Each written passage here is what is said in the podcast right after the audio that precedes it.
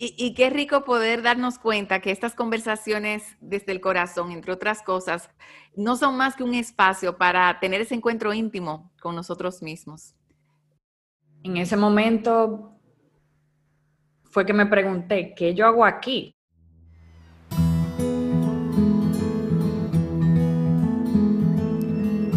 En este episodio número 2 te invitamos a disfrutar escuchando las historias contadas a partir de la pregunta ¿cómo llegamos aquí? A admirar el camino recorrido, así como agradecer todo lo que éste ha traído consigo.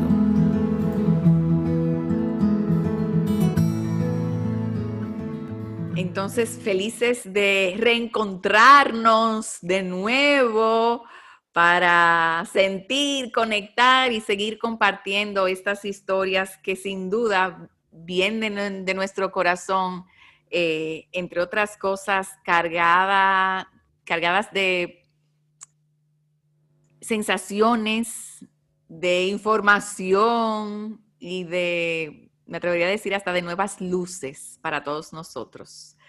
Yo soy Leonelda Castillo y estoy súper feliz y agradecida de poder compartir este espacio para corazonar juntos con personas muy especiales para mí, como son mi querida Priscila Zacarías y Laura Frías.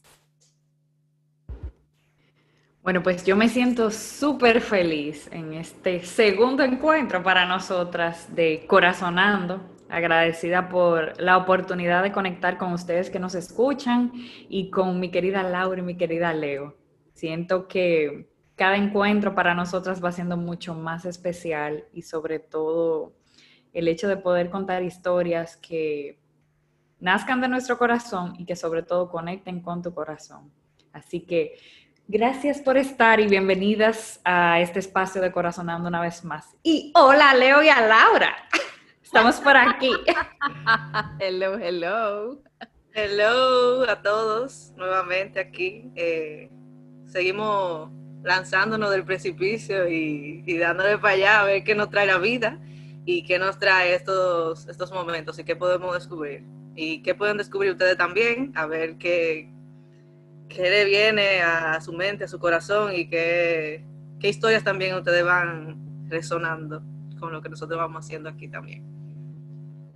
Me encanta cuando Laura habla de que seguimos lanzándonos del precipicio, porque cada vez que ella trae esa imagen, lo que viene a mí es como si estuviéramos las tres físicamente juntas y agarrándonos de la mano para saltar, pero también en la conciencia de que lo estamos haciendo con muchísima más gente que está saltando con nosotros. Entonces es como si fuéramos todo un círculo gigante de personas que cada vez que nos unimos a través de de estos podcasts, pues podemos saltar juntos.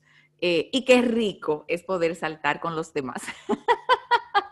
Eh, muchas veces uno se siente tan solo en, en, las experiencias que la vida nos trae y basta con sentarnos a escuchar nuestras historias para recordar que no, que todos nosotros estamos viviendo experiencias muy comunes que de raíz somos lo mismo, que eso es parte de lo que nos une como seres humanos y que por lo tanto cada vez que contamos historias y escuchamos historias, pues eh, nos estamos atreviendo a saltar juntos y a disfrutar eh, con el corazón abierto de esta aventura que llamamos vida. Y pues hoy eh, seguimos en este camino de, de conversar desde el corazón y al mismo tiempo atrevernos a a presentarnos tal y como somos eh, y a mm, tener estas conversaciones íntimas con nosotros mismos eh, que, que, hoy van a, llevarnos, vamos a decir que a otro destino, porque hoy la pregunta tiene que ver un poco con cómo llegamos aquí. Eh, y me encanta el hecho de que en estas conversaciones desde el corazón, en vez de uno querer como definir la pregunta y contextualizarla para la gente, precisamente parte de este juego tiene que ver con que podamos responder la pregunta con el nivel de interpretación que le hayamos dado. Porque muchas veces me pasa que me dicen, pero ¿cómo así? ¿Cómo llegamos hasta aquí, al día de hoy, al 2020, a esta etapa, a este podcast?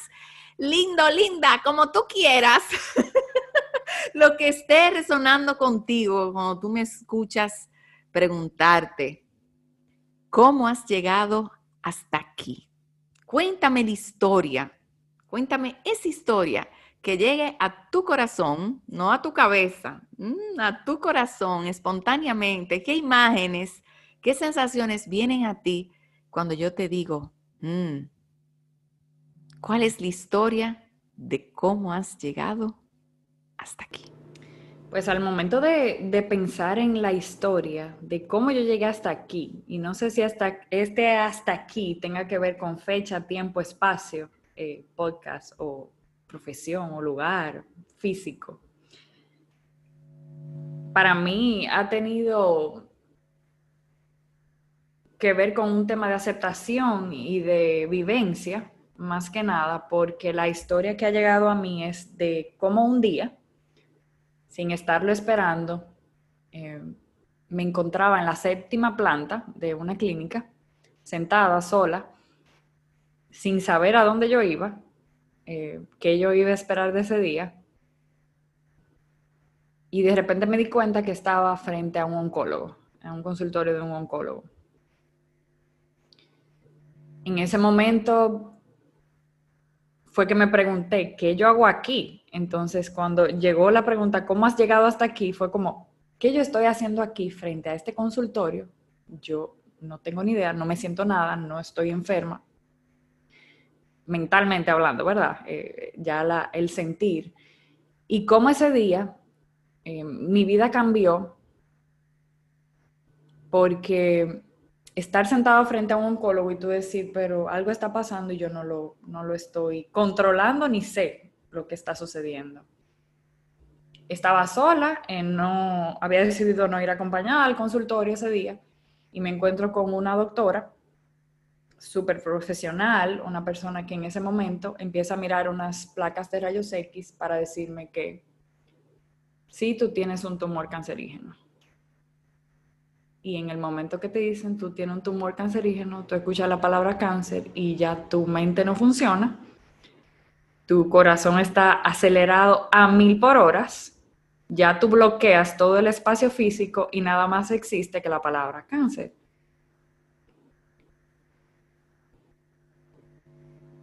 te encuentras en ese espacio donde tú no sabes qué hacer, ni sabes lo que va a pasar. Y si yo me muero mañana, si yo, o sea, pero yo no he hecho nada, yo me falta, no tengo familia, o sea, eres recién casada, eh, me faltan mis sueños, no he viajado por el mundo, o sea, cuántos sitios, cuántos lugares por conocer, cuánto, cuánto amor por dar, cuánta cuántas historias por compartir, o sea, cuánto me faltaba y esa palabra te frena la vida, te cambia el sentido. Y luego pensar que a partir de esa palabra te cambia el mundo, te cambia el, sentido, tu perspectiva y el hecho de, de, no saber qué tiempo te queda en este espacio físico y hasta cuándo estarás en este plano. Entonces, ese cómo yo llegué aquí a partir de ese día ha hecho en mí un cambio de evolucionar y aceptar lo que yo soy como persona. Y ahí volvemos tal vez a incluso reflexionar de esa primera pregunta, el, cómo yo llegué aquí hoy a este espacio, de verme como Priscila, una persona vulnerable que no tenía que ser perfecta, que no tiene por qué ser perfecta, no tiene por qué tener un rol o algo tan específico más que lo que ella quiera hacer. El sentido de liberación, de apreciación por la vida, cómo a partir de ese día de estar ahí, contemplar una flor, contemplar un atardecer, se volvió tan grande como la vida misma porque eso es apreciar la vida. Como yo levantarme todos los días y decir, estoy respirando y estoy aquí, sigo aquí, sigo aquí contando, sigo aquí contando, contando un día más en este plano físico. Y luego de salir de ese consultorio sin tú saber a dónde tú ibas, cómo te cambia, me cambió todo, todo, todo. Desde que a partir de ahí, trabajo, fecha, no hubo nada, no hubo... Solo estaba un día, un día a la vez. Era un día menos que contar porque ese día yo lo estaba viviendo. Eh,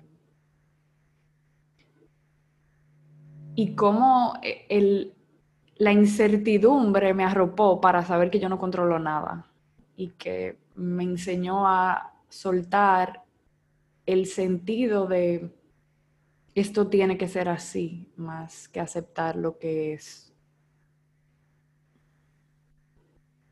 Increíblemente, han pasado prácticamente casi cinco años de, ese día en ese consultorio y he vivido muchas otras cosas y aún sigo preguntándome cómo yo llegué hasta aquí y estoy agradecida a Dios porque estoy aquí. Es la sensación de la oportunidad de vida y de haber llegado a ese consultorio sin saber nada y hoy tal vez seguir buscando muchas respuestas, pero agradecida de todas las respuestas que he encontrado en el camino hasta llegar aquí, hasta llegar a este día en este 2020, en medio de una pandemia, donde me siento con la libertad de apreciar y de admirar muchas otras cosas que tal vez antes de ese día yo no lo hacía. Tal vez para eso llegó ese día, llegó esa historia, ese, ese momento en mi vida de cómo yo llegué hasta aquí, hasta hoy, hasta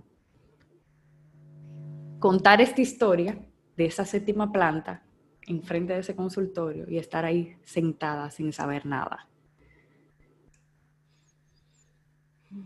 Contando esa historia. Así que es la mía del día de hoy y yo soy Priscila contando aquí para ustedes. Wow. Gracias, Pri, por el regalo de tu historia. Uy, uy, uy mucha apreciación, gratitud. Me queda corta la palabra. la imagen que me viene en realidad es cómo a veces uno se afana tanto por disfrutar de, cosas, de, vamos a decir que hasta de placeres y de logros.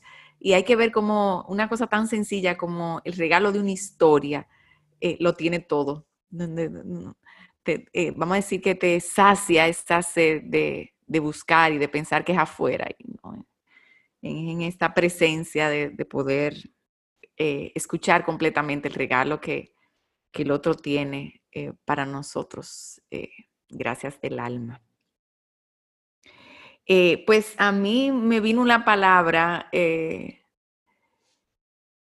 más que una historia, a ver, a ver dónde, dónde nos lleva, que es que yo he llegado hasta aquí dando brincos.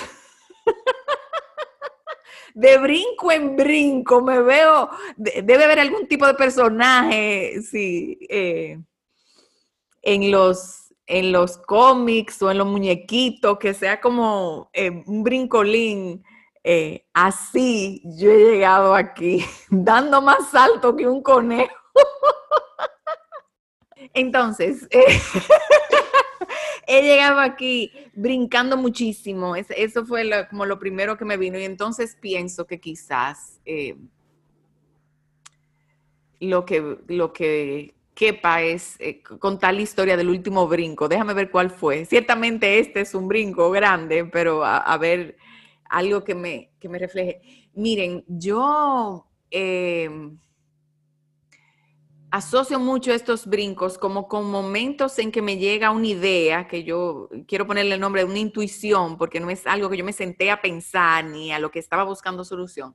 Entonces, eh, hace quizás como siete u ocho años, yo comencé a sentir que yo quería trabajar desde mi casa. Eh, y un día me levanté y dije, mira, y en ese rincón es que yo siento que quedaría bien, una oficinita fue lo que, le pude y me tomó, me tomaron varios años para poder terminar de armar aquel rincón, porque literalmente es un rinconcito, sí, con un jardín atrás. Eh, entonces yo pienso que ese rincón es parte de lo que me trajo a este 2020, donde todo el mundo está medio frenético porque tiene que estar trancado en su casa y yo digo, bueno, como yo vivo en mi casa y hago todo desde mi casa, pues eh, así llegué a, un año donde se suponía que la vida a la gente le iba a dar un salto y ciertamente a mí también. Pero vamos a decir que el quédate en casa eh, es una frase que a mí me llegó desde hace muchísimo eh, y que me la he hasta disfrutado. Sin embargo, muchas de las actividades que me han llegado en el 2020 eh, son actividades que quizás si hubiésemos estado en, viviendo en, lo que era normal antes, yo no, no me las hubiera disfrutado. Y me parece que a principios de mayo me llegó una invitación para participar de un evento, eh, creo que se llama Mother Storytelling Event, que iban a hacer en el Town Hall en la ciudad de Nueva York. Y yo recuerdo que recibí la invitación estando en la playa y, el evento era ese mismo día, eh, obviamente a través de la computadora, eh, un evento cibernético. Señores, y yo me preparé mi setting para sentarme en mi computadora. Eh, esto es algo que a mi esposo ni a mi hija le iban a traer, porque básicamente era un evento donde íbamos a escuchar historias de diferentes madres eh, y como yo soy una apasionada del storytelling, pues yo me anoté y dije, sí, esto es para mí, preparo mi rincón, mi copita de vino, me siento ahí en el balcón a escuchar esto. Y según ese evento se fue desenvolviendo, a mí se me entró una electricidad que yo no les puedo explicar. Era una cosa como, pero Dios mío, ¿qué es esto? O sea, yo nunca me imaginé poder estar sentada en mi casa escuchando historias de mamá, que me fueran como a ampliar tanto la mirada de quién es mamá. Eh, imagínense, con todos los días de la madre vivido y todo lo que se habla en psicología y en todas las áreas de lo importante que mamá, se suponía que ya yo tenía ese concepto de mamá bien. No, no, no, no, no. Yo volví a redescubrir quién es mamá para mí, para el ser humano, esa tarde, con ese evento, que no bien yo cerré la computadora, yo dije, no, pero yo tengo que hacer una cosa así. para poderlo compartir con la gente, porque yo soy una amante del storytelling, de esto de contar historias, ese es el centro de, estas conversaciones desde el corazón, que ya yo llevo mucho tiempo practicando, eh, pero fue como que ese día yo renací en esa posibilidad de que esto de contar historias desde el corazón no se quedara eh, en mí, eh, en mi pasión, en lo que eso ha despertado en mí a través de los años y en poderlo compartir ni siquiera solamente con las personas que vienen a mis talleres, sino que fuera algo que pudiéramos disfrutar eh, cada día más personas. Y entonces, en menos de dos semanas, organicé un evento muy parecido que terminó llamándose el regalo de la historia de mamá. Eh, donde yo hice conversaciones parecidas a estas, conversaciones desde el corazón con madres e hijas, y las hice por Zoom, las edité con ayuda de un amigo, pero yo misma, ¿verdad? Porque quería que la gente pudiera disfrutar de este proceso. Me lo gocé y me lo viví intensamente, eh, pero más que todo, el proceso que hice sin darle mente absolutamente a nada, me sirvió para darme cuenta que yo podía seguir haciendo lo que me diera mi gana y lo que me surgiera y que el cómo, mira, que del cómo se iba a ocupar el universo, porque yo es, es como ese drive, ese, esa fuerza que me nace, yo no sé de dónde, que me dice, dale para allá y dale con todo. Eh, y yo con esa fuerza no puedo. A través de los años yo he aprendido a que cuando ella llega, yo lo que tengo que casi como que sentarme para no decir acostarme y decirle, ok, dale lo que tú quieras, porque si me pongo a luchar con ella, sufro muchísimo eh, y, me amargo. Eh, entonces, de ahí en adelante se fueron dando una serie de eventos que incluyeron atreverme a dar talleres online, lo cual yo había jurado que no iba a hacer nunca, porque yo soy una maestra muy conectada a la, experiencia y al contacto con el ser humano y todo eso se fue a la porra y me he disfrutado muchísimo los talleres online también. Eh, y cuando cerramos el regalo de la historia de mamá, pensé, ay mi madre, pero va a haber que hacer algo para papá, porque a papá no lo podemos dejar gacho y vino a mi corazoncito, a mi mente, a lo que sea, la palabra podcast. Y aquí estamos. Nos debemos las historias de papá, pero ya llevamos un segundo episodio de podcast. Entonces, cómo yo he llegado aquí, a este punto en mi vida, a, puro brinco. Eh, y en muchas ocasiones yo siento que, me he caído eh, y, me he dado. Eh, pero yo siento que esas caídas y esos golpes, por decir algo, son como le decían a uno, uno chiquito, para crecer. Eh, yo pienso que el golpe más duro yo me lo he dado cuando caigo en un espacio con el que yo no estoy conectada. Eh, por eso he aprendido a no temerle a los brincos, porque e, el brinco me va a hacer daño si yo me quedo en ese espacio donde yo no estoy conectado. Pues si yo me paro de ahí, vuelvo y salto para seguir dándose estos saltos que me van a ir moviendo desde que tengo como los 21 años, yo creo que, que con decir sí al matrimonio di el primero. Y, y, en ese sí es verdad que yo no tenía ni idea dónde iba a parar, pero ese es otro, a eso hay que dedicarle un season, una, una temporada completa a hablar del matrimonio. Así que lo voy a dejar hasta aquí, en, en Brincolandia. Gracias por escuchar. Bueno. La pregunta es, ¿cómo yo llegué aquí? ¿Verdad? Sí.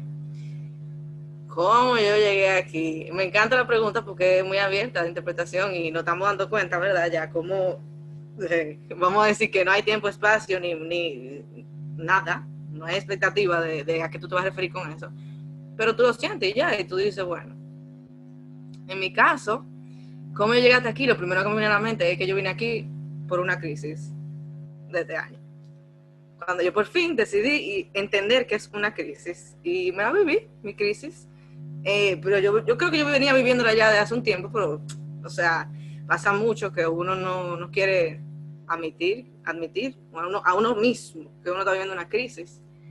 Y en mi caso era una lucha constante entre mi corazón y, mi mente.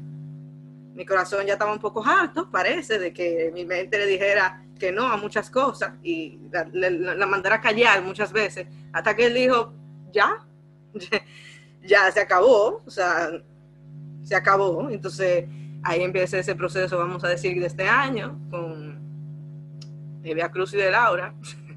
Entonces empieza ese proceso donde yo dije, no, tengo que vivírmelo, tengo que vivírmelo, porque ya es algo, llega un punto que ya no te deja ni siquiera vivir si tú no te paras, eh, tú tienes que, el corazón está gritando que tú lo escuches, entonces tú tienes que sentarte a escucharlo porque él, te dijo a ti que no va a parar de gritar hasta que tú te sientes, te escuches.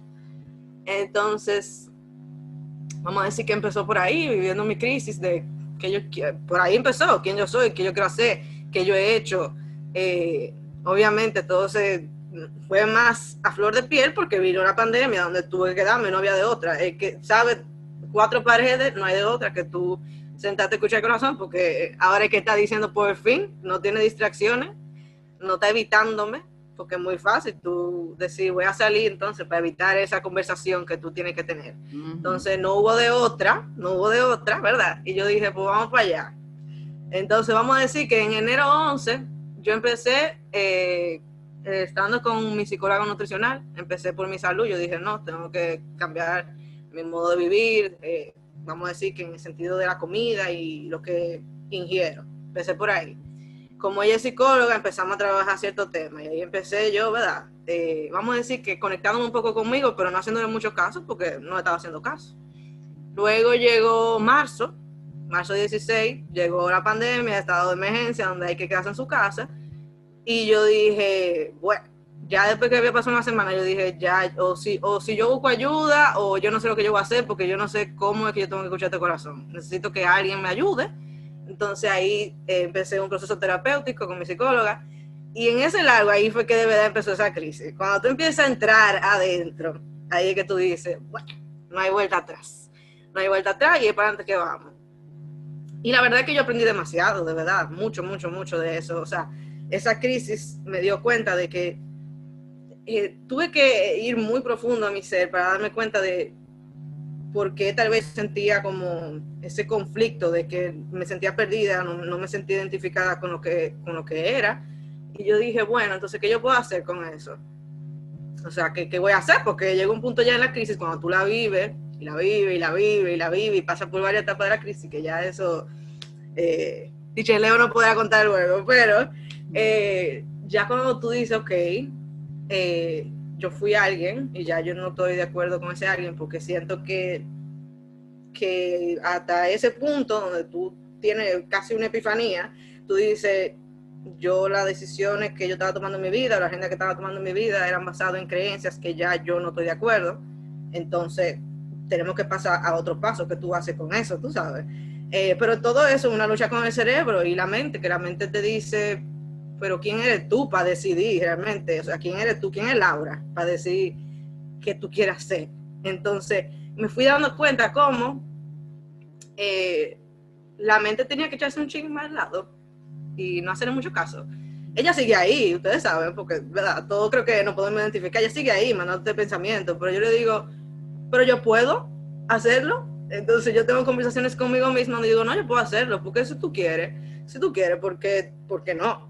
Entonces así llego a decirle, me di cuenta otra vez, o sea, cómo tal vez venían muchas oportunidades hacia mí y yo misma también quería hacer cosas y por yo decirme que no, basándome en lo que yo creía que tenía que hacer, según mi mente bella, hermosa, eh, dejé de hacer muchas cosas que tal vez yo sí quería. Entonces me di cuenta cómo eh, la vida te lo, vives, recordando y el corazón te lo vive diciendo, aprovechalo, aprovechalo, aprovechalo. Y cuando tú lo callas, entonces tú te sientes muy mal y ese, empieza ese malestar contigo misma de que en el fondo tú quieres hacer algo y, el algo puede ser cualquier cosa, o sea, eh, pueden, ustedes entenderán, o sea, el algo puede ser cualquier cosa. En ese sentido, por ejemplo, yo me acuerdo hace, qué sé yo, como un año, yo le decía a mi novio, ay, yo quisiera tener un podcast un día.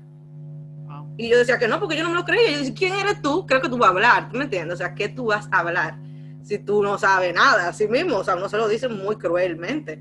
Y ya uno se le quita, porque ya después que se te dijo a ti que tú no das para nada, tú dices, pues, pues verdad, es verdad. Entonces, en ese momento, luego de vivir esa crisis, yo dije, no, es que las oportunidades están y, y yo puedo hacer lo que yo quiera, realmente. Si tú lo quieres hacer, ¿por qué no? O sea, estamos prestados en este mundo. Yo creo que la pandemia nos lo enseñó, estamos prestados. O sea, a nosotros nos prestaron el privilegio de tener una vida y estar vivo todos los días, gracias Señor, ¿verdad? Pero entonces, conchole, por eso mismo también, que tanto uno martirizarse por lo que uno quiere hacer si, si estamos prestados aquí en este momento. Entonces así decido decirle que sí este podcast, así decido decirle que sí al taller de la crisis al corazón, así decido decirle que sí a venir a España y me del coronavirus, o sea, es como, ya, yo, a mí me ponen cosas y yo digo, ¿por qué no? O sea, ¿por qué no? Entonces ya yo me quité, vamos a decir que gracias a la crisis y a ese momento donde yo tuve que, por muchos meses, porque ya verdad, ya estamos en octubre, por muchos meses, sentarme a tener conversaciones con el corazón y la mente y yo decirle sí, decirle que no, día horrible, día muy bueno y luego entender que no, que hay que hacer lo que yo quiera y lo que mi corazón quiera en ese momento y que nada de lo que yo vaya a hacer en este momento, sea lo que sea que yo decida, va a estar mal porque eso es lo que mi corazón necesita ahora mismo. Entonces, entendiendo eso también, teniendo compasión, porque la mente puede ser muy dura diciendo de que tú estás haciendo esto ahora, tú estás perdiendo tiempo, bla, bla, bla. Pero si tú dices, no, es que eso es lo que yo necesito ahora mismo y lo que yo quiero. Y gracias a eso también llega a lo que yo siento que soy hoy, que es una persona mucho más tolerante y empática con las otras personas, porque solamente yo, siendo empática conmigo misma y compasiva, pude serlo con los demás. Entonces eso para mí fue como, wow, o sea, qué liberador, o sea, ya no el mundo no es contra mí, sino, tú sabes, yo, soy yo que me creo mi mundo. Entonces, eso me dio mucha libertad y por eso también mucho atrevimiento, volver a lo que yo, lo que yo siempre he sido en mi infancia, arriesgada y atreverme a cosas nuevas y no importa. Total, ¿qué es lo que peor que puede pasar? Nunca lo sabremos. Ese es el punto. Entonces, vamos a decir que increíblemente la crisis me trajo aquí y yo creo que, pasa mucho, la verdad, siempre y cuando tú la vivas y le des permiso que venga. Entonces, esa es mi historia. La hora de este lado, y aquí estamos. Momento para resonar, para compartir esas sensaciones, imágenes, quizás hasta nuevas historias que hayan venido a nosotros eh, a raíz de, de esta conexión con las historias que han sido expresadas hasta ahora. Y si sientes necesidad de poner esto en pausa para respirar un momento y pensar en tu historia de cómo llegaste hasta aquí, pues se me ocurre que puede ser un momento fenomenal. y si no, sigue escuchando, pero la idea es recordarte que tú siempre eres parte de esta conversación, que se trata de nuestras historias, de todos nosotros y de cómo resuenan con nosotros. Ahí está el regalo del corazón cuando se conecta con otros corazones.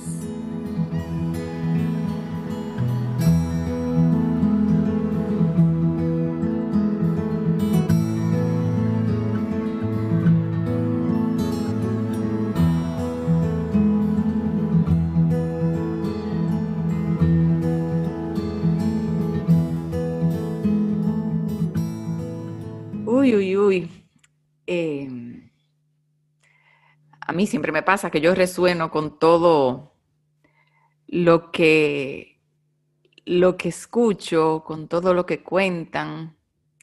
Eh, surgen muchas imágenes, historias en mí. Y, tengo que confesar que cuando escuché a Priscila plantearse eh, cómo ella había llegado hasta la puerta de un oncólogo, eh, la pregunta de cómo yo llegué aquí y, junto con ella, otra pregunta más atrás, eh, ¿qué hago yo aquí?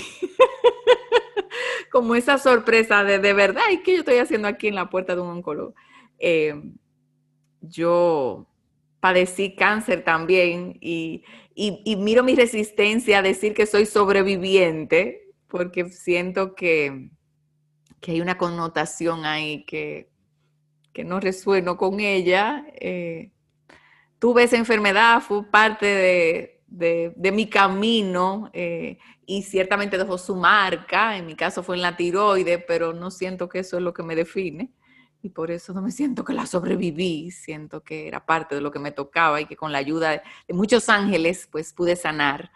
Eh, y yo también me vi frente a esa puerta, pero, pero lo mío yo pienso que fue inclusive un poquito diferente porque yo me, venía haciendo punciones en el cuello para chequear ese nódulo en la tiroides desde los 16 años. Y creo que ese que me hice, esa punción que me hice en Miami en esa ocasión, hace ya más de 12 años, tiene que haber sido por lo menos la décima eh, o la décimo, sabrá Dios qué vez que yo me fui a hacer esa punción. Entonces, por mi mente nunca pasó que eso pudiera venir con un resultado positivo. Tanto así que eh, yo estaba en un mall en Miami comprando y, y, me llega la llamada de la oficina del médico que me tocaba, que tenía que ir a pasar a buscar los resultados. Señores, y ni ahí yo dudé de que yo me pudiera estar pasando algo. Cuando voy a entrar a la oficina, que le pongo la mano al manubrio de la puerta, es que me pasa por la mente algo como, pero tú eres loca. tú vienes a buscar unos resultados hoy, tú ni siquiera has puesto esto en oración, ni le ha dado cabida, ¿qué va a pasar? Ahí comencé yo a ponerme nerviosa, ahí comenzó la mente a decirme, aquí puede estar pasando algo. Nunca, nunca lo concebí. Imagínense mi cara, mi ser, mi todo, cuando ese doctor que yo apenas había visto una vez más, me dice, los resultados vinieron positivos, tú tienes un tumor cancerígeno en, la garganta, en la tiroides en este caso. Em, no hay palabras para mí, para yo poder describir ese momento donde em, básicamente yo sentí que la vida me estaba diciendo algo como tú no tienes ni idea de dónde tú estás. En respuesta a la pregunta, ¿cómo llegué aquí? Eh, vamos a decir que ese fue mi... El primer momento en la vida donde yo me di cuenta que posiblemente la mayor parte de las veces yo no tengo ni idea de dónde estoy. Así de rudo me tuve que enterar de eso. Eh, Y gracias a Dios que no me martiricé con la pregunta de cómo yo llegué al cáncer, porque yo sé que es muy común en la gente que a veces le da como culpa que le dé cáncer. Dios mío, y a mí, ¿qué fue como que, si fue que yo hice algo mal en el camino, yo, yo creo que yo me aturdí tanto que yo no tuve ni chance de pensar en, si era que yo había hecho algo malo, para nada. Eh, pero a mí sí me pasó que por mucho tiempo yo venía sintiendo que, que mi vida no podía seguir yendo por donde iba yo viví una vida muy, muy acelerada. Eh, me, me, denominé trabajólica y a mucha honra. Yo no paraba, a veces yo ni comía. Y ya yo venía por un proceso de años donde yo sabía que yo tenía que parar y que yo tenía que darle un giro a mi vida. Y ya yo había empezado, que era lo interesante. Pero cuando me dieron esa notición, eh, ya quizás al otro día o, horas más tarde, ya yo en, la casa, la sensación fue como, velo aquí. Esto era lo que venía y tenemos tiempo diciéndote que le meto un freno a esto y, cojo otra vía. Em, y entonces ahí yo puse la emergencia, yo dije, vamos a hacerlo diferente. Y duré seis meses eh, dedicándome a mí, a mí y a mí. Y ese fue parte de mi camino de sanación y, de cómo yo di quizás el salto más grande en mi vida. Lo solté absolutamente todo. Eh, y así como dije que quizás mi primer gran salto había sido el matrimonio, por no tener la conciencia de que realmente en qué era yo me estaba metiendo, quizás eh, el segundo gran salto y, quizás todavía más fuerte que el del matrimonio fue ese, porque en ese me empujaron. O sea, en ese fue o salta o salta. Tengo que ver si tú estás lista, esto, es para... Eh, y me atreví finalmente a hacer lo que mi corazón me decía desde hace mucho, que era no hagas nada. Eh, y esa, esa historia vino a mí escuchando a Pri con eso de, de cómo yo llegué a la puerta de un oncólogo. Eh, y bueno, otras cosas que resonaron en mí fue cuando eh, Laura contó su historia, hablaba de cómo llegó un momento que ella se dio cuenta que lo único que ella podía hacer era vivir la crisis. Eh, vivir ese momento de estoy tan y tan y tan y tan perdida que nada más me va a tocar levantar la mano y decir, vengan a buscarme que no sé dónde estoy. Como esa llamada. Eh, resoné mucho con eso, porque ciertamente me he visto eh, mucho en ese vengan a buscarme que no sé dónde estoy, levantando la mano. Me perdí. Auxilio. Eh, y algo que me, me, llegó escuchando a Laura también es que quizás llegar aquí y saltar y atreverme a saltar, porque yo reconozco que, he sido atrevida, tiene que ver con atreverme a despedirme de muchas cosas, muchas veces hasta de mucha gente que yo quiero muchísimo, pero que para poder saltar me tengo que despedir de esta hora porque no, no puedo hacer otra cosa, entonces le hago una cartica que nunca se la mando. Eh, y busco la manera de hacer las paces con el hecho de que ya morí a esta etapa. Ya, ya si sigo aquí, algo en mí se va, se va a perjudicar y quizá perjudique al otro o a la situación también. Tengo que saltar, pero entonces déjame despedirme para poder dar el salto, porque yo creo que aquí el truco es dar el salto sin culpa, eh, sin, sentir que, me voy, pero, pero que quizá lo esté haciendo mal o esté dejando a alguien, es como eso. Las resonancias son unas sorpresas sea, cómo yo conecto a través de las historias me, sigue sorprendiendo. Y no sé por dónde comenzar, si la resonancia de la resonancia de la resonancia de la historia. Qué rico se disfruta esto, eh, el hecho de poder conectar con esta historia. Y se me han quedado como frases eh, así como muy marcadas, ese dar el salto sin culpa, que Leo mencionó, y ese brincar y brincar y brincar y brincar y brincar como un conejo. Pero qué rico que podamos brincar, brincar y brincar, porque esta vida es solo una y este plano físico es en el único que estamos ahora mismo. Y qué rico saber que yo puedo seguir brincando aunque me caiga, porque lo puedo seguir intentando. Lo puedo seguir intentando sin importar a dónde yo haya brincado antes. Y si no funciona donde brinqué, qué rico que puedo tener la fortaleza de brincar para otro lado. O sea, que me, me da tranquilidad la vivencia del brinco, el brinco, el brinco, porque a veces, eh, en mi caso, me llena a veces de angustia. Señor, y yo estoy donde yo tengo que estar, creo que yo estoy haciendo. Y de verdad, esto está bien. O sea, estoy haciendo lo suficiente, no puedo hacer más. Entonces, me doy cuenta que hay una posibilidad más allá de ese gran brinco y sigo brincando. Y así como, como leo también, el hecho de, de, vivir una experiencia de salud también te da un brinco de golpe. Y a veces esos brincos te aturden, te aturden por un tiempo y te toca vivir que estás aturdida. ¡Ay! ¡Ay, sí es duro!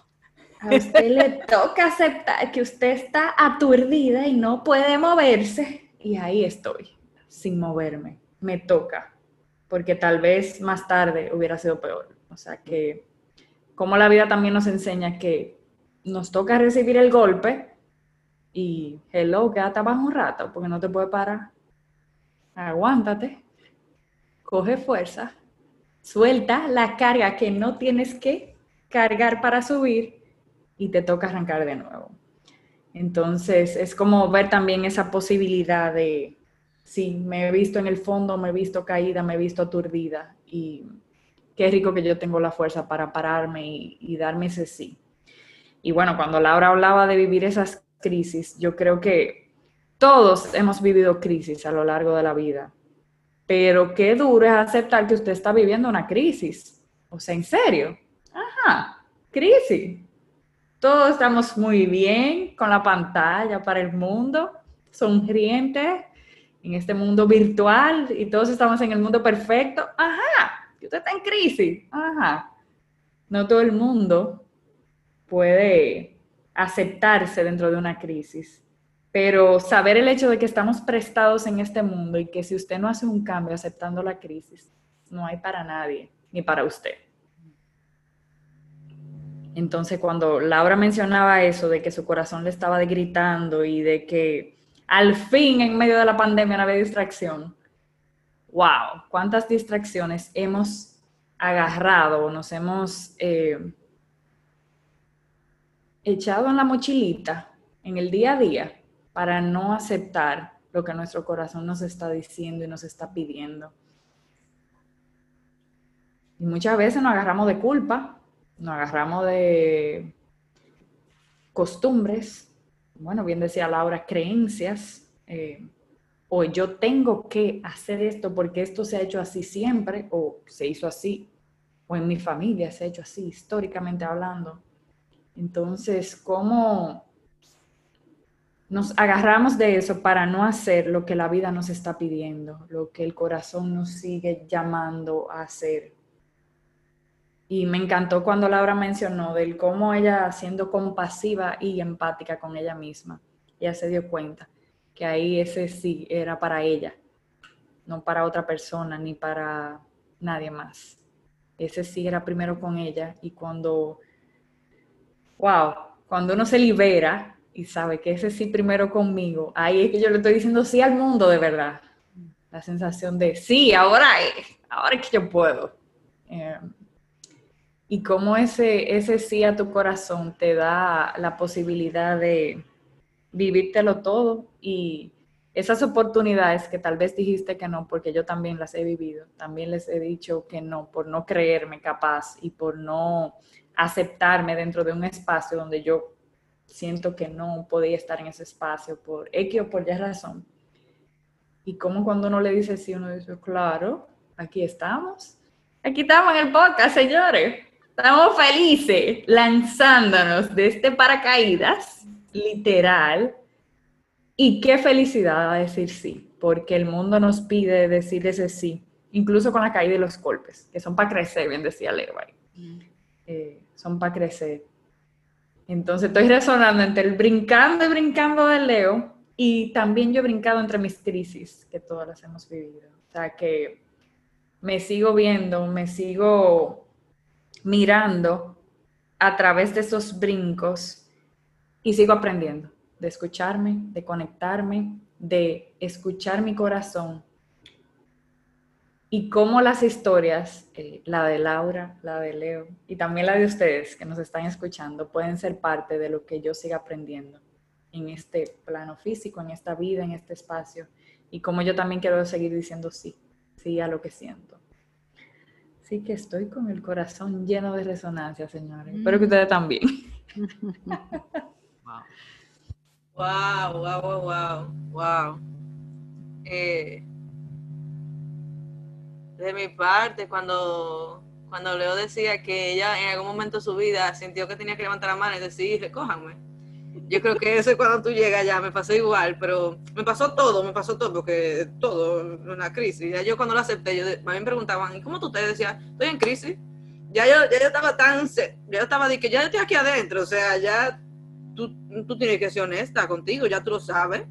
Pues ya, pues hay que decirlo, porque ¿para qué yo voy a decir, ah, estoy bien? No, yo estoy en crisis, en verdad, yo no sé qué iba a hacer con mi vida, y no sé lo que va a pasar. Y yo se lo contaba así, y la gente se quedaba de que, ah, ok, eh, bien. Y, llegó un punto que yo decía de que, pero seré que yo estoy loca, eh, en la pandemia, o sea, nada más soy yo que estoy en crisis, o sea, no puede ser. Y yo pasé por ese momento también, donde yo decía, pero es que o sea, ¿qué es? Lo que a mí me está pasando es que yo estoy así y que yo le digo a la gente, estoy en crisis y la gente lo que no me dice, yo también, sino es que, ah, ¿cómo así? Eh, ¿Qué sé yo? Y yo, adelante, yo estoy en crisis todos los días, yo ahí muy tranquila, porque son procesos que uno mismo va viviendo dentro de la crisis, vamos a decir. Pero ¿cómo? Eh, a mí me da como mucha Ah, yo cambié mi percepción de, vamos a decir, que es la crisis. Porque para mí la crisis era como que tú te, hay días que tú te sientes que tú dices, yo nunca voy a salir de esto, nunca voy a salir, eh, esta va a ser mi vida, eh, ahora mismo. Y como nos han dicho muchas veces que tú ni puedes decir que estás en crisis, es como que lo que me está pasando es algo muy mal, que no debería ni siquiera admitirlo. Entonces yo dije lo contrario, yo dije, yo voy a admitir que estoy en crisis con todo el mundazo, que me pregunte qué, qué me está pasando. Yo dije, pues la verdad. Eh, y también como admitiendo de que, estoy en crisis y, lo que pude sacar de eso, dije, wow, o sea, hay que vivir la crisis y la crisis van a seguir llegando. Yo no puedo decirle otra vez cuando yo tenga este conflicto, no lo voy a tener porque no quiero. No, tú tienes que abrirte porque tú sabes muy bien que, que es como, no sé, ni como en un espacio que tú entras muy yo no se puede ubicar, no se puede ubicar en, el momento, espacio, no se puede ubicar, pero tú entras en un espacio contigo mismo que es como subir a una tercera persona que, que te, está, que te está tratando de, de, entender qué es la conversación que tú estás teniendo entre tu mente y tu corazón y por eso es que tú estás tan perdido. Y entender también que no podemos perder y que podemos levantar la mano y decir estoy en crisis o no sé lo que está pasando o no acepto que estoy en crisis o no quiero, no quiero, o sea, no quiero estar con nadie y soltar todo, porque yo también estaba así, yo decía, no, voy a cerrar todas mis redes sociales. llega un punto que tú dices, tú quieres soltar todo, no quiero hablar con nadie, eh, no quiero ni hablar de que tengo crisis, otro día que te levantas, voy a hablar hoy de la crisis, y bueno, yo siento que, que todo eso es necesario hasta tú llegar a un punto donde tú dices, hasta la crisis yo la quiero controlar, o sea, por favor, es como que tú llegas a ese punto, tú dices, Laura, como que yo entendí que eh, el, ego o la mente es tan fuerte y los pensamientos que tú tienes quieren controlarte tanto, lo, lo que tú sientes por dentro, que necesita una crisis para bajarse de ese cielo. Y ponerte humilde, tú súper humilde así, tú dices, ¿quién? ¿Pero quién soy yo para estar diciendo creo que, o sea, es como contigo mismo esto, porque cualquiera piensa que tú no lo quieras, pero es contigo mismo todo eso, callado ahí. Y tú dices, wow, o sea, yo necesitaba pasar por una crisis para darme cuenta que yo puedo hacer lo que yo quiera y que yo no tengo que estar diciendo quién es que yo quiero ser, ni, ni, ni qué es lo que yo tengo que ser, o sea, por favor. Yo nada más tengo que ser y ya, o sea, fue como, como eso. Y con Priscila me, me llamó mucha atención porque como que hay momentos, me da risa, como una pregunta que estamos viviendo ahora mismo en el presente te llega muy, a un momento muy específico. Y como tú, tú te acordaste de ese mismo momento donde tú dices, o sea, tú volviste al presente. O sea, tú, tú dijiste, yo me acuerdo cuando, o sea, esa imagen tan clara de que yo me hice esa misma pregunta y cómo esa misma pregunta te llevó a esta pregunta. Entonces, como, no sé, vuelta de la vida. No sé, tú, al final, eh, eso vuelve y me demuestra que hoy yo estoy haciéndome preguntas que yo ni sé cuáles van a ser las respuestas. Entonces, como eso, como tú vuelves para atrás, para adelante y vuelves aquí, es como, es raro, es hasta raro. Me, me, queda como que, wow, o sea, al final, ¿qué es lo que sabemos? Tú sabes. ¿Qué es lo, qué es lo que tanto queremos saber también? Como que, no sé, me, me quedo con, con, ese pensamiento muy abstracto de, de cuánta mente uno le da a muchas cosas sin saber nada, no puedo decir. Y, y eso de los brinco, brinco, brinco, me he dado cuenta que a veces cuando tú te atreves ya y te liberas a dar brincos, que, que yo le he dicho que yo me pongo adicta a dar brincos. Adicta a dar brincos. O sea, tú quieres hacer esto, sí, sí, si mi corazón me dice que sí, que debe para allá, pues, voy. Y como los brincos, muchas veces, sí, como dice Priscila, tú vas a brinco, pero tú vas a caer también. Y tú dices, ay, no me importa. Cuando yo caiga en ese momento, entonces vamos a ver qué yo voy a sentir. Entonces dame el permiso, porque cuando tú le das mente hasta lo que, hasta si tú vas a caer, tú nunca vas a hacer nada porque tú vas a caer, tú sabes. Pero ya, yo lo que digo ah, pues si caigo entonces, pues en ese momento, entonces vamos a ver qué yo estoy sintiendo. Si siquiera pienso que estoy cayendo. Entonces, dejándole, dejando eso, como que al final es lo que tú estás sintiendo hoy. Entonces, y lo que tú vas a sacar, tú no lo sabes hasta que tú lo vives. Y después tú reflexionas. Tú dices, wow, vuelta que da la vida y dónde yo estoy. Y qué bueno que me decidí vivirlo. Entonces, nada, realmente eso, eso fue mi resonancia, así rápidamente. Como que no quiere la cosa. Como que nada es nada. Ah, nada. resonancia.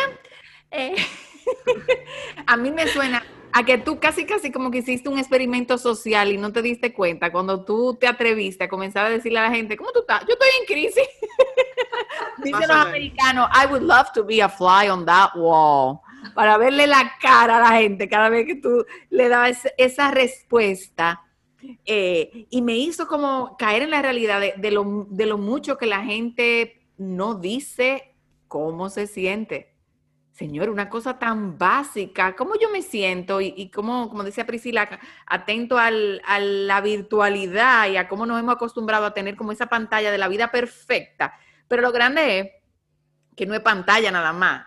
Uno quiere meterle la energía a la vida de que sea perfecta también. Si fuera pantalla nada más, no fuera nada. Es que ahí, ahí nos volvemos un ocho. Yo siento que, que nos la complicamos y no nos damos cuenta. Empezando por eh, y aquí viene mi resonancia con mucho de lo que tú acabas de decir, Laura, cómo desde chiquito uno está buscando un referente para saber si puede o no puede. O sea, yo miro a mami, miro a papi, se puede, ok, yo lo hago, si no, no.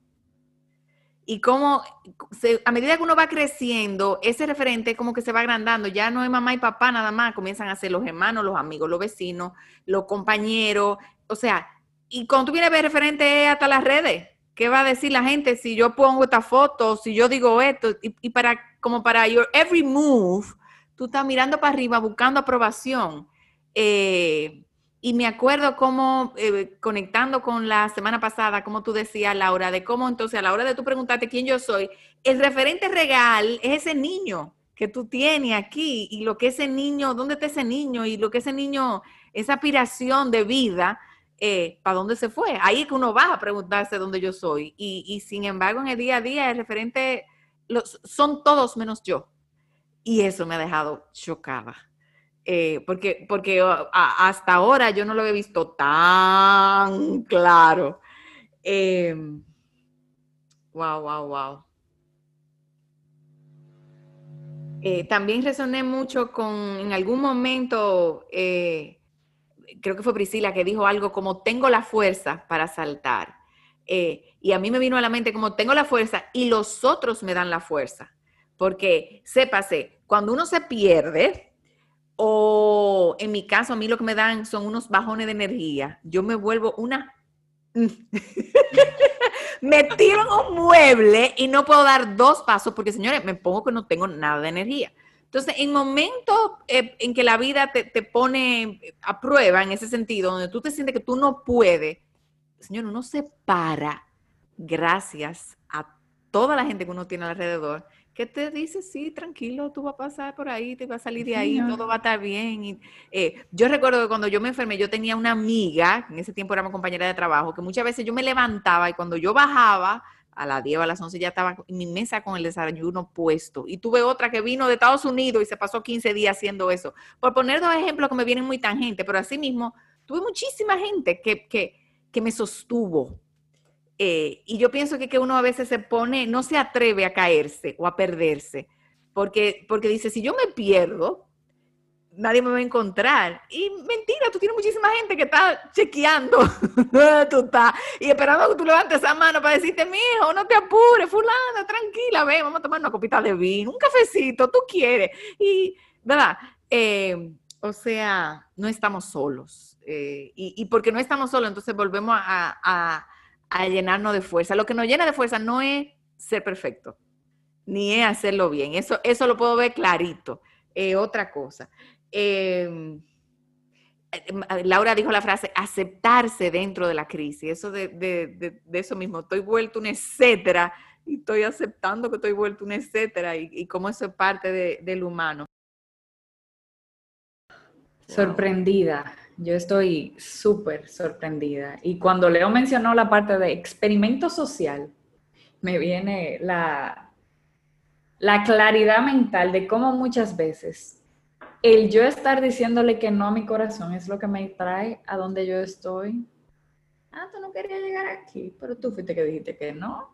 Tú fuiste que dijiste que no. O tú fuiste que dijiste que sí, aunque tú querías decir que no. O sea, esa dualidad de cómo eso, ese yo llegué hasta aquí me trajo porque yo quise, inconscientemente, porque muchas veces no somos conscientes. O sea que cuando Leo comenta eso, me quedó clarísimo cómo esta pregunta de cómo yo llegué hasta aquí tiene muchas aristas. Así que analice usted ahí donde usted está. Tiene cocorica, como decimos los dominicanos.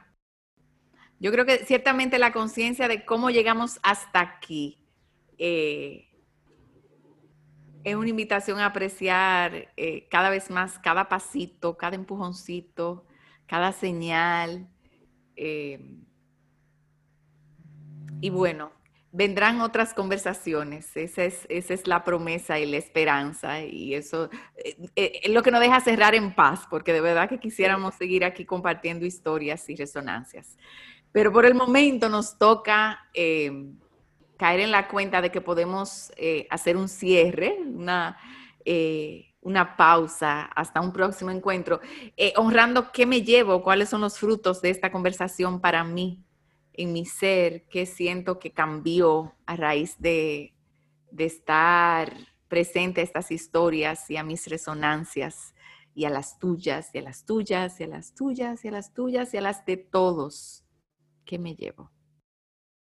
Bueno, pues si hay algo que puedo admitir y estar clara de que me llevo, es que quiero seguir dando saltos. Yo quiero seguir brincando, señores. o sea, eso me queda clarísimo. Yo quiero seguir brincando, aunque me caiga, yo quiero seguirlo intentando. Quiero seguir intentando eh, ese brincar a donde me lleve mi corazón, eh, que me trajo hoy aquí y que también es parte de cómo yo llegué hasta aquí ese brinco, ese sí. Y Leo sabe de eso sí. Así que yo me llevo la certeza de que todos tenemos la oportunidad de brincar, brincar y brincar, sin importar. Hmm. Brincar, brincar y, y, brincar, porque estamos prestados en este mundo, y bien lo dijo Laura, estamos prestados. Y creo que los brincos son necesarios. No hay restricción alguna para brincar en la vida, para intentar. Así que gracias por conectar conmigo. Yo soy Priscila y aquí estamos resonando, encorazonando. Yo para variar me llevo mucho. Eh, de ahí que últimamente cuando hacemos estas rondas de cierre, en vez de hacer la analogía de cuáles son los frutos de esta conversación para ti, es como vamos a ponerle nombre a la canasta, porque si me pongo a normalar los frutos no voy a acabar. Eh, vamos a decir que mm, me di cuenta que llegamos aquí gracias a las crisis.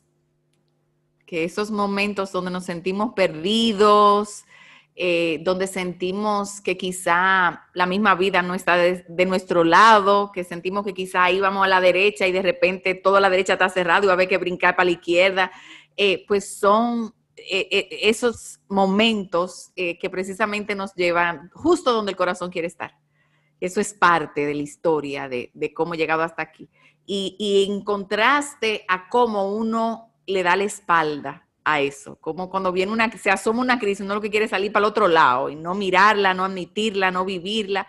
Eh, ese contraste eh, es lo que me lleva a, darme cuenta que, que nos la ponemos muy más difícil de la cuenta, cuando a veces es tan sencillo como decir sí a la crisis, sí al no sé, sí al no entiendo, sí al no quiero, a decirme que sí yo y dónde estoy realmente con esa honestidad, con esa transparencia. Eh, si lo quiero o no lo quiero publicar, ya ese es otro tema. Pero mientras tanto, puedo ser, si soy transparente y coherente conmigo mismo, eh, puedo apreciar las crisis como parte de lo que me lleva a un constante aquí y ahora y, me lleva a un sitio que es donde mi corazón quiere estar. Eso me lo llevo eh, clarito. También me llega que en algún momento yo leí un libro que hablaba de cómo la mentalidad del ser humano cambió muchísimo a partir de la invención de los mapas, que le dan a uno la idea de que, de que todo el territorio está claro y que se sabe cómo llegar. Y uno cree muchas veces, señores, que la vida es una línea recta. Y si hay algo que la vida no es, es una línea recta. Eh, yo pienso que la planificación ha distorsionado mucho eso a nivel de, lo que uno vive en, las empresas. La vida no es tú decir yo voy para allá y para allá, para allá fui. Todo lo contrario. Eh, la vida es eh, la aventura más grande porque tú dado paso y entonces te cambian, te cambian la ruta, te cambian el mapa, te cambian todo.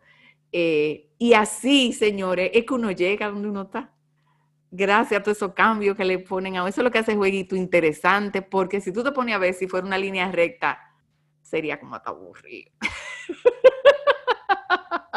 Así que me llevo mucha gratitud por todas las encrucijadas y las grandes sorpresas que la vida me ha presentado y por todos los compañeros eh, que me ha puesto en el camino, incluyendo ustedes dos. Gracias, gracias del alma.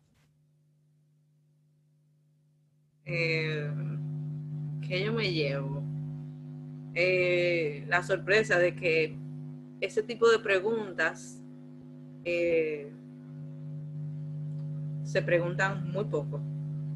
Y se pregunta muy poco porque desde que se hace, ya sea a ti mismo o a otra persona, tú sabes que tú estás preguntando el corazón y nuevamente. Y por eso toma tanto tiempo y da, tú sabes, como que da trabajo contestarla, porque no te están preguntando, o sea, no te están preguntando si tú quieres beber una cerveza o no.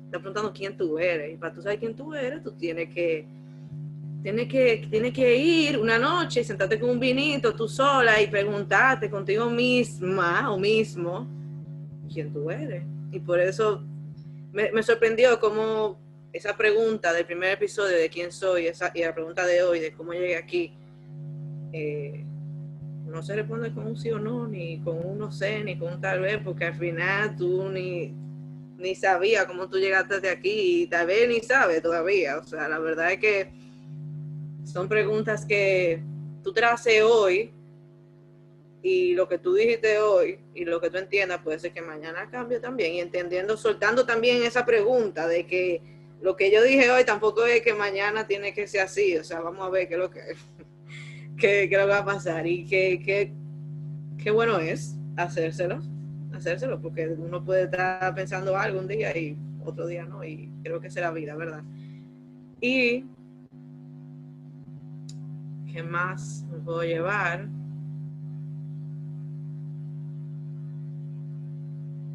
que sí, que la vida no es una línea recta y que, gracias a Dios, señores, que no es una línea recta porque estuviéramos haciendo casi todo y todo lo mismo.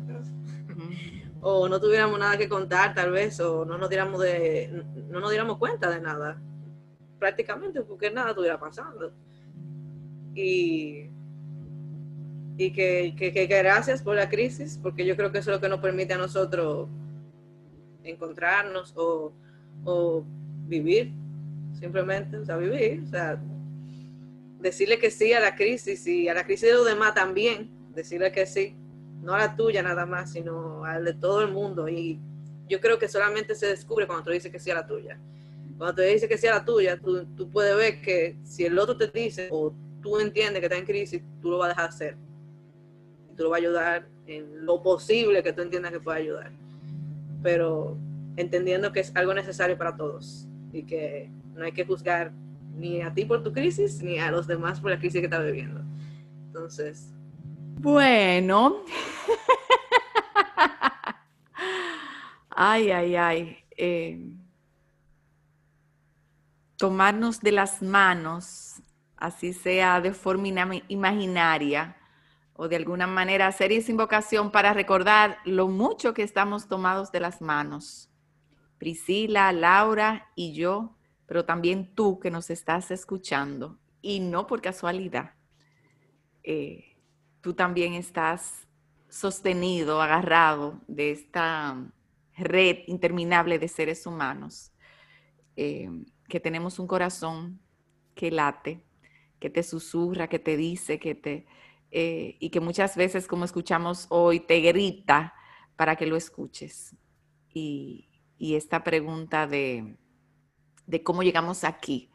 Eh, no es más, como decía Laura la semana pasada, que otro referente, que otro referente en este mapa de mi vida, en este, ¿verdad? ¿Dónde estoy y cómo he llegado? Eh, que nos da muchísima fuerza. Gracias del alma a todos y a todas por ser parte de este encuentro en el que seguimos corazonando. Y, si sienten que después que, esto termina, pues sigue, si seguimos resonando con imágenes, con historias, con ideas, pues es parte de, lo que ha sido destapar el corazón y atrevernos a escucharlo. Y entonces sugerencias siempre de escribir estas ideas, de seguir escuchándonos y abierto a todo lo que nos llega porque nos aguarda muchísima sabiduría. Así que gracias a todos una vez más por conectar, por resonar, por escuchar y recordándoles que el próximo viernes, con la gracia de Dios, aquí estaremos en otro episodio de Corazonando. Muchísimas gracias por estar, gracias por escucharnos desde el corazón. Te esperamos, como siempre, el próximo viernes con un nuevo episodio comparte y síguenos en Instagram, arroba viviendo desde el corazón. Nos vemos pronto.